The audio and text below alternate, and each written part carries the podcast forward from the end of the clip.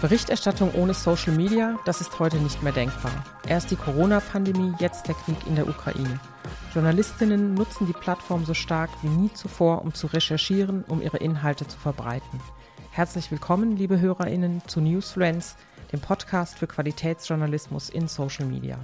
Mein Name ist Eva Maria Schmidt, ich bin Chefredakteurin des Branchenmagazins Horizont. Auch heute begrüße ich Sie gemeinsam mit meiner Kollegin Mandy Schamber. Wir sprechen mit dem Journalisten Markus Bösch über den Ukraine-Krieg auf TikTok, darüber, wie Journalistinnen die Plattform für Recherchen nutzen können, wie sie Fakten von Propaganda unterscheiden können und wie politische Aktivisten die Plattform für ihre Zwecke nutzen. Markus Bösch ist Journalist und forscht außerdem an der HAW Hamburg zur Desinformation auf TikTok. Er veröffentlicht den wöchentlichen Newsletter understandingtiktok.com. Wie immer in diesem Podcast gibt es am Ende fünf Minuten ganz konkrete Tipps und Tricks.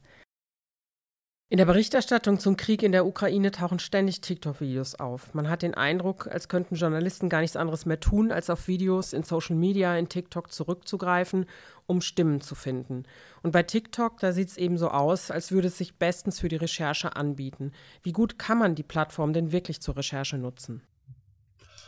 Auf der Plattform gibt es auf jeden Fall unzählige Videos zu der gegenwärtigen Kriegssituation, was schlicht und ergreifend daran liegt, dass natürlich alle Menschen im Konfliktgebiet ein Smartphone haben und dieses natürlich nutzen, um die außergewöhnliche Situation zu dokumentieren. Und sehr viele von diesen Menschen posten diese Videos auch bei TikTok. Also würde ich die Einschätzung teilen. Erstmal denkt man, wow, da finden wir jetzt ganz viele ähm, Quellen aus allererster Hand. Und die gibt es auch.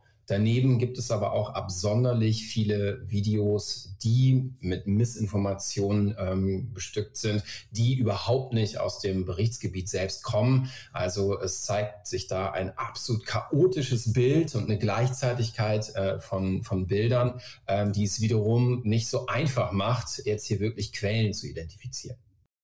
Markus, in deinem Newsletter Understanding TikTok hast du eine Folge der Kriegsberichterstattung in der Ukraine gewidmet. Kannst du uns ein paar Beispiele nennen, was da so passiert bei der Berichterstattung? Auf jeden Fall. Es gibt ganz unterschiedliche Videos, die man bisweilen noch verhältnismäßig einfach quasi debunken kann. Also es gibt Videos, auf denen wird Material äh, genutzt, das aber nicht aus dem aktuellen Zeitraum einfach stammt. Das heißt, Leute äh, laden da Videos hoch, die sind in anderen Kontexten entstanden, beispielsweise einer militärischen Übung, wo russische Soldaten sich beim Fallschirmsprung äh, lachend selber filmen. Dieses Video wurde direkt nach der Invasion geteilt und hat natürlich den Eindruck erweckt, okay, so sieht es jetzt gerade aus. Also wir haben hier altes Material, das recycelt wird. Was wir dann auch noch haben, ist, dass ganz viele Videos äh, mit Sounds unterlegt werden, die aber nicht aus der äh, Situation im Moment entspringen, die nicht aus der Ukraine sind. Ähm, das ist etwas, was dieser Plattform immanent ist. Man nimmt ja hier ständig Sounds und performt dann quasi zu diesen Sounds normalerweise Pop-Songs. Ähm, inzwischen scheint es aber auch so einen Trend zu geben, dass man Sounds nimmt, die sich so anhören, als würde man Schüsse hören und dann filmen Nutzerinnen und Nutzer aus dem Fenster, wackeln dann mit dem Telefon und rennen weg und erwecken so den Eindruck, dass sie sich in einer aktuellen Kriegssituation befinden. Äh, dem ist aber nicht der Fall. Also das heißt, da gibt es einige äh, Missinformationen, die Nutzerinnen und Nutzer produzieren. Und es gibt daneben auch noch ganz klar die Nutzung äh, von TikTok als Propagandakanal, sowohl von russischer als auch von ukrainischer Seite. Das sind ja Dinge, die lassen sich nicht auf den ersten Blick erkennen. Wie geschult muss ein Nutzer sein, um eben zu erkennen, das ist Missinformation, das ist Propagandamaterial, und sich die Frage stellen, sollte ich das überhaupt in meinem Content verwenden? Sollte ich das kennzeichnen als solches Material, wenn ich es einbaue? Wie sollte man da vorgehen? Es gibt erstmal so eine ganze Reihe von sehr einfachen Tipps, die man befolgen kann, um das Gröbste quasi schon mal auszusortieren. Dazu gehört, dass ähm, Videos mit einer ganz konkreten kriegerischen Handlung aus nächster Nähe gefilmt äh, meistens schon mal sehr, sehr skeptisch machen äh, sollten, ob es äh, sich hier wirklich um Momentaufnahmen aus einem bewaffneten Konflikt handelt.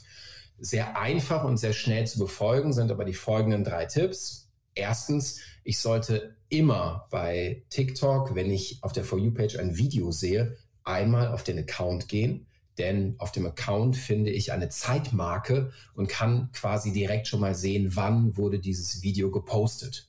Denn jetzt werden durch den Algorithmus, äh, sobald man sich für den Konflikt interessiert, auch sehr viele alte Videos hochgespült.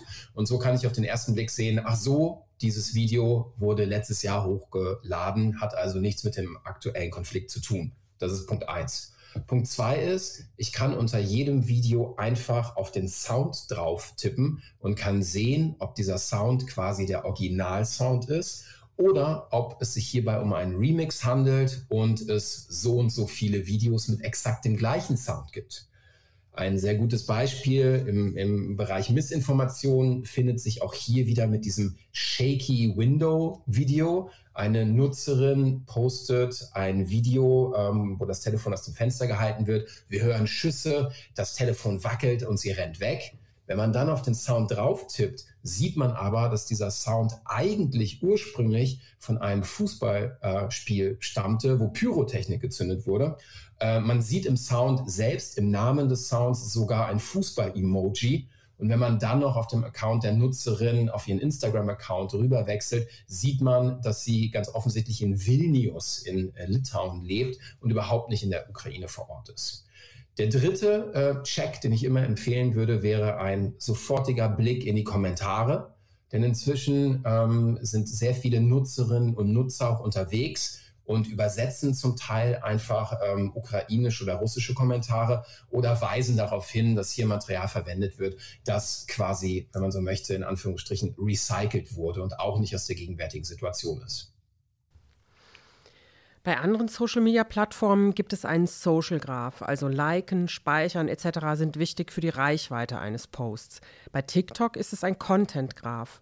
Wie funktioniert denn der Algorithmus? TikTok, und da kann man auch ansetzen, wird im Moment so oft verwendet, auch im Konfliktgebiet oder auch im Vorfeld der Invasion von ähm, Russinnen und Russen, die einfach im Grenzgebiet riesige Truppenbewegungen gesehen haben, weil die App zum einen sehr einfach zu bedienen ist und weil eben der Algorithmus ein Video relativ schnell an eine relativ große ähm, Gruppe ausspielen kann anders als mit einem brandneu aufgesetzten Twitter- oder Instagram-Account, wo ich jetzt erstmal Follower, FollowerInnen bekommen muss, äh, besteht hier die Möglichkeit, dass ein Video viral geht. Wie funktioniert das Ganze? Jedes einzelne TikTok-Video wird erstmal an eine Handvoll fremder, wenn man so will, NutzerInnen ausgespielt. Wenn diese mit dem Inhalt interagieren, ihn angucken, liken, sharen, herunterladen, dann bewertet der Algorithmus das dahingehend, dass es sich hier um ein relevantes Video handelt und rankt dieses Video quasi hoch. Es wird an dann nicht 10, sondern 100 Menschen ausgespielt und so kann ein Video relativ schnell, ein einzelnes Video auch auf einem neu aufgesetzten Account relativ schnell viral gehen. Was in einer Kriegs- und Krisensituation, wo natürlich riesiges Interesse auf der Plattform auch besteht, Informationen zu bekommen, dazu führen kann, dass Videos relativ schnell, relativ viral gehen. Daneben guckt sich ähm, der Algorithmus an, wie das Nutzungsverhalten des jeweiligen Nutzers oder der Nutzerin ist. Bei mir beispielsweise, der seit äh, gut einer Woche fast nichts anderes macht, als sich Videos aus der Ukraine anzugucken, ist meine For You-Page inzwischen zu 99 Prozent mit Videos aus der Ukraine gefüllt. Wenn ich jetzt 15 wäre und in den USA lebe und mich kein Deut für die Ukraine interessiere, würde ich es aber auch sicherlich schaffen, dass meine For You-Page 99 Prozent Ukraine frei ist. Also das ist jeweils ein sehr individuelles Erleben auch. Du hast dich ja auch viel mit dem Thema politischer Aktivismus auf TikTok beschäftigt. Wie stark ist denn aktuell der politische Aktivismus auf TikTok? In einer solchen Situation manifestiert sich das ja bestimmt sehr stark.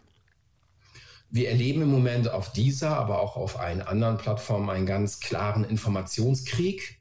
Akteurinnen und Akteure von beiden Seiten posten hier mit einer ganz klaren Agenda.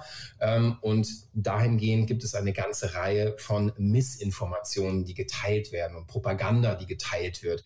Das reicht von tanzenden, glorreichen ukrainischen Soldaten über eine Vielzahl von äh, angeblich eroberten russischen Panzern äh, bis hin zu ja, Durchhalte-Memes oder Fan-Accounts für den ukrainischen Präsidenten. Also da findet quasi eine, im Angelsächsischen würde man Mimification, also eine Memifizierung des ukrainischen Präsidenten statt mit unzähligen kurzen Videos, die eher Slideshow-artig äh, herausstellen, was für ein ähm, toller Kerl der ukrainische Präsident ist, während gleichzeitig von russischer Seite ähm, Accounts ähm, in sehr kurzen Takt äh, Fehlinformationen einfach teilen und sagen, okay, die altbekannten Propaganda-Floskeln im Moment in der Ukraine äh, sind Nazis am Werk und überhaupt sei das gar kein Krieg, sondern letztlich eine Art Befreiungsoperation All das finden wir in unterschiedlichster Couleur in einem riesigen chaotischen Mischmasch aus Videos auf dieser Plattform. Was sind deiner Meinung nach die häufigsten Fehler, die JournalistInnen machen, wenn sie TikTok, die Videos auf TikTok als Recherchequelle nutzen, um beispielsweise über eine solche Krisensituation wie den Krieg in der Ukraine zu berichten? Nun ja, man fällt zum Beispiel einfach komplett auf Propaganda rein und berichtet darüber, denn ein Krieg ist immer eine sehr, sehr komplexe Situation. Nichtsdestotrotz äh, wünscht man sich ganz oft eine Simplifizierung, gut gegen böse. Ähm, ich habe im deutschen Sprachraum einige Artikel gesehen, die beispielsweise explizit über einen einzigen Account eines ukrainischen Soldaten äh, berichten, relativ unkritisch der hat eine ziemliche Reichweite bekommen, weil er ähm, tanzt in kompletter Uniform zu äh, populären äh, Popsongs. Und ich habe eine Berichterstattung gesehen, wo mit einem riesigen Aufmacher unkritisch über diesen Account berichtet wurde. Zwei Tage lang war er weg, aber jetzt ist er wieder da und hoffentlich kann er irgendwann bald wieder mit seiner Tochter zusammen sein. Und während dies Jahr alles richtig ist, fehlt hier natürlich komplett eine kritische Einordnung, dass dieser Account äh, ganz klar Teil ähm, einer äh, ukrainischen äh, Propaganda-Offensive sein kann. Und da würde ich mir wünschen, dass man einfach äh, kritisch kritischer auch auf einzelne Accounts schaut und versucht, diese zu kontextualisieren, wie das beispielsweise die Washington Post im Vorfeld der Invasion sehr, sehr gut gemacht hat. Die haben sich TikTok-Videos angeguckt und zusammen mit Open Source Intelligence ExpertInnen äh, mit Satellitenbildern abgeglichen, ob diese TikTok-Videos wirklich aus bestimmten Regionen kommen und konnten so die Truppenbewegung äh, nachvollziehbar machen, auch ohne Open Source Intelligence Spezialist oder Spezialistin zu sein, kann man mit einfachen Mitteln einen kleinen Gegencheck durchführen. Also ich habe beispielsweise ähm, heute gesehen eine sehr junge Nutzerin, ähm, die ihren Alltag in einer nördlichen Stadt in der Ukraine in Kriegszeiten dokumentiert. Und äh, man kann sehen, dass sie ein zerstörtes Kino filmt. Und wenn man nun Bilder recherchiert von diesem zerstörten historischen Kino, dann findet man eben auch Bilder und kann die abgleichen und kann zumindest mit größerer Wahrscheinlichkeit festhalten, okay, diese Nutzerin scheint sich wirklich an diesem Ort zu befinden. Und dann muss man eben noch ein bisschen tiefer graben, um Kontextinformationen einfach ähm, ja, zu nehmen und das Ganze abzugleichen. Wenn es um Berichterstattung geht, die Social Media, die TikTok zur Recherche nutzt, wird oft über Fake News gesprochen. Du hast gerade über Missinformation gesprochen. Es gibt die Begriffe Missinformation, Fehlinformation und Desinformation. Kannst du erklären, wofür die drei Begriffe stehen und warum es so wichtig ist, sie richtig einzusetzen? Es gibt in der Tat ein riesiges, ich würde schon fast sagen, Wirrwarr an Begrifflichkeiten und das äh, Beruhigende ist, dass man auch im akademischen Kontext da noch nicht komplett übereinstimmt eine zentrale ähm, Definition äh, nutzt. Generell ist dieser Begriff, Begriff Fake News politisch natürlich vor allem durch Donald Trump geprägt und somit akademisch ein bisschen zweifelhaft, weil da nun immer dieser ganze Diskurs rund um Donald Trump mitschwingt. Deswegen äh, wird er in vielen Bereichen inzwischen im Jahr 2022 nicht mehr so gerne verwendet, weil man nur schwer ähm, quasi von diesem öffentlichkeitswirksamen äh, Begriff Fake News, dem Vorwurf an eher traditionelle Medien durch Donald Trump, wegkommt. Missinformation könnte man auf Deutsch auch mit Fehlinformationen übersetzen. Das heißt, wir sehen hier Dinge, die aber ganz offensichtlich nicht äh, den Fakten entsprechen. Disinformation ist ein Teil davon und man unterscheidet Miss- und Disinformation zumindest flächendeckend äh, ziemlich einig dahingehend, dass ähm, Disinformationen mit der Absicht zu täuschen verbreitet werden. Also wenn quasi eine äh, Trollarmee, die vom russischen Staat bezahlt wird, explizit Informationen raushauen. Äh, in der Ukraine gibt es eine Nazi-Regierung. Dann geschieht dies mit der Absicht zu täuschen. Disinformation also. Wenn diese Meldung von Otto Normal-User aufgegriffen wird und weiter verbreitet wird in gutem Glauben, dann äh, spricht man von Missinformation, denn hier glaubt jemand ja wirklich daran und verbreitet das Ganze in bester Absicht und nicht um hier zu täuschen. Ich hoffe, das macht das ein bisschen klarer. Ja, das macht's klarer. Vielen Dank. Und es erklärt viel. Und wo wir jetzt schon beim Erklären sind, gebe ich an Mandy weiter, die jetzt versuchen wird, dir ganz konkrete Tipps zu entlocken. Ja, Markus, du hast es schon angesprochen. Es gibt viel Desinformation und Missinformation auf TikTok. Wie geht denn TikTok damit um? Haben Sie ein Faktencheck-Team und markieren die Videos? TikTok ist da an vielerlei, wenn man so will, Fronten unterwegs. Ähm, seit es die Plattform gibt, werden auf dieser Plattform Miss- und Disinformationen geteilt. Ähm, TikTok hat sehr frühzeitig gesagt, ja, wir sind hier aktiv. Wir haben weltweit ein Team von Moderatorinnen und Moderatoren, die gucken da drauf und überprüfen. Was natürlich schlechterdings unmöglich ist, einfach bei der Vielzahl von Videos, die im Moment auf diese Plattform draufströmen. Das sind Millionen von Videos und es gibt eben nicht Hunderttausende von diesen Moderatorinnen und Moderatoren. Zudem sind ja jeweils in den unterschiedlichen Regionen der Welt auch explizite Sprachkenntnisse nötig, um überhaupt wirklich hier Faktenchecks durchführen zu können. Ähm, TikTok ist dahingehend übergegangen, mit anderen Faktencheckern zusammenzuarbeiten, beispielsweise in Deutschland mit der DPA. Das hat TikTok auch immer wieder groß angekündigt. Macht euch keine Sorgen, wir arbeiten hier mit Profis zusammen. Ähm, ich habe aber in der Studie für die Mozilla Foundation im Vorfeld der Bundestagswahl herausgefunden, dass diese äh, Faktencheck-Teams zwar immer groß angekündigt wurden, aber im Vorfeld der Bundestagswahl beispielsweise wurde der Vertrag mit der DPA erst sage und schreibe eine Woche vor Beginn der Briefwahl unterzeichnet. Ähm, das heißt, da ist jetzt schlechterdings nicht wirklich möglich, eine lang angelegte Desinformationskampagne zu entlarven. Also äh, TikTok sagt, wir machen da was was bei Covid äh, beispielsweise und auch im Vorfeld der Bundestagswahl gemacht wurde. Es gab ähm, so Infobanner, die wurden auf Videos automatisiert draufgelegt. Das heißt, wenn ein Video äh, einen Hashtag beispielsweise einer politischen Partei hatte, dann gab es einen kleinen Warnhinweis. Achtung, es handelt sich hier um politischen Content. Schau doch bitte mal auf der eigens eingerichteten Infoseite vorbei. Das kann man im Moment, Stand heute, ähm, noch nicht beobachten. Äh, es sieht so aus, als ob TikTok, wie viele andere auch, vom, vom Ausmaß dieser Invasion dann doch ein bisschen überrascht wurde. Okay, ich verstehe. Also TikTok selbst macht diese Videos noch nicht kenntlich. Wie sieht denn die andere Seite aus? Können User solche Videos melden? Gibt es dafür eine Anlaufstelle? Man kann in der App selbst ein Video melden und es wurde auch von verschiedenen Journalistinnen und Journalisten ähm, ähm, schon darauf hingewiesen, dass je mehr Menschen das machen, desto größer die Wahrscheinlichkeit ist, dass diese Videos auch heruntergenommen äh, werden. Also das ist eine Möglichkeit.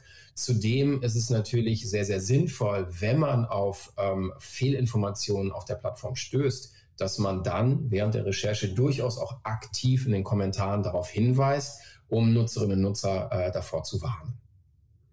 Ich möchte mit dir kurz noch über das Thema Suche sprechen auf TikTok. Die sieht ja tatsächlich anders aus als zum Beispiel auf Instagram. Wie kann ich denn zielführender TikTok für die Suche nutzen? Ich habe da ja nicht so viele Auswahlmöglichkeiten wie zum Beispiel auf Instagram. Hast du da Tipps? Also es gibt in der App selbst eine Suche, in die ich Begriffe eingeben kann oder auch Hashtags. In Hashtag Ukraine wäre jetzt beispielsweise ein guter Startpunkt. Ähm, allerdings bietet es mir hier keine weitergehenden Möglichkeiten, also irgendwelche boolschen Operatoren oder ähnliches, äh, was die Google-Suche inzwischen alles anbietet. Das heißt, man ist hier erstmal darauf angewiesen, dass man in äh, ein riesiges Nest quasi reinsticht und sich dann von Video zu Video vorhangelt. Oder man geht direkt über einzelne Accounts und schaut sich dann an, wer folgt diesem Account und wem folgt dieser Account wiederum. Das ist eine Maßnahme. Abgesehen davon kann man dann noch versuchen, außerhalb der App in der Browser-Version ähm, quasi auch die Google-Suche zu bemühen, um äh, mit einer Google-Site-Suche auf äh, TikTok zu suchen und es gibt hier auch die Möglichkeiten, beispielsweise explizit nach so einer äh, Zeitmarke zu suchen, was natürlich für die Recherche äh, unabdinglich ist, dass man halt guckt, wann wurde dieses Video eigentlich überhaupt recherchiert. Aber die App macht es einem nicht unbedingt einfach, hier schnell und zufriedenstellend an gute Inhalte zu kommen. Man muss sich da selber richtig reinfuchsen. Kannst du uns denn einige Accounts nennen, um valide Informationen über die momentanen Angriffe auf die Ukraine zu bekommen? Fallen dir einige Journalistinnen ein, die darüber berichten? Also valide Informationen findet man dann, ähm, wer hätte es erwartet, bei Journalistinnen und Journalisten. Und davon gibt es eine ganze Reihe, die auf dieser Plattform auch einen sehr, sehr guten Job machen. Ähm, am besten natürlich Journalistinnen und Journalisten, die auch selbst vor Ort sind also jemand, der das sehr, sehr gut macht, ist Matthew Cassell von äh, Vice World News. Der ist seit geraumer Zeit vor Ort. Der ähm, hat dieses Medium auch verstanden und äh, der berichtet aus dem U-Bahn-Schacht, der berichtet äh, vom Bahnhof etc. Also der wäre meine Empfehlung, Matthew Cassell oder eben direkt der Vice World News Account. Dann gibt es noch Trey Yingst, der für Fox News arbeitet. Fox News hat jetzt ähm, auch hierzulande nicht unbedingt die beste Reputation, aber Trey Yingst macht auf jeden Fall einen sehr, sehr guten Job vor Ort. Der wäre eine Empfehlung. Und dann äh, gibt es noch Haley Ott von CBS News. Die ist auch ähm, vor Ort in Kiew und berichtet da. Und daneben gibt es natürlich auch eine ganze Reihe einfach von Nutzerinnen und äh, Nutzern in Kiew. Also ich habe heute beispielsweise den Account einer Verzeihung, vielleicht hätte ich ihn nicht gleich starten sollen. Den Account einer jungen Frau gefunden, Valerie SSH, die in einer äh, Stadt im Norden der Ukraine lebt. Ähm, da muss man aber mit dazu schicken, dass diese erste Handquellen natürlich jetzt nicht den gleichen Job machen, den Journalistinnen und Journalisten machen. Das sind ganz normale Menschen, die ihren Alltag dokumentieren. Äh, und zudem sind die halt auch nicht wie Journalistinnen und Journalisten, die werden nicht dafür bezahlt. Das heißt, auf diesen Accounts kann man heute äh, Informationen finden und morgen vielleicht nicht mehr, weil die Nutzerinnen und Nutzer auf der Flucht sind, keine Lust mehr haben oder äh, wirklich gerade andere Sorgen. Danke, Markus, für die ganzen konkreten Tipps. Ich glaube, du hast damit wirklich geholfen, dass wir uns besser auf TikTok zurechtfinden und sofort äh, die Spreu von Weizen trennen können. Vielen Dank. Danke für die Einladung. Ja, und euch vielen Dank fürs Zuhören. Diese Folge ist eine Sonderfolge unseres Podcasts. In der Regel erscheinen wir 14-tägig. Aus aktuellem Anlass haben wir uns aber entschlossen, mit Markus darüber zu sprechen, wie der Journalismus auf TikTok funktioniert, wie die Recherche funktioniert. Ihr habt es euch eben angehört. Ich hoffe, es hilft euch weiter in eurer täglichen Arbeit. Die reguläre Folge erscheint am 14.03. In dieser sprechen wir mit Elisabeth Koblitz über modernen Journalismus und erfahren, warum dieser nicht mehr ohne Selfie und Community Management auskommt. Damit ihr die Folge nicht verpasst, abonniert unseren Podcast bei Apple Podcasts oder folgt uns auf Spotify. Über Feedback freuen wir uns natürlich auch. Gebt uns eine Bewertung oder schreibt uns an newsfriends at horizont.net.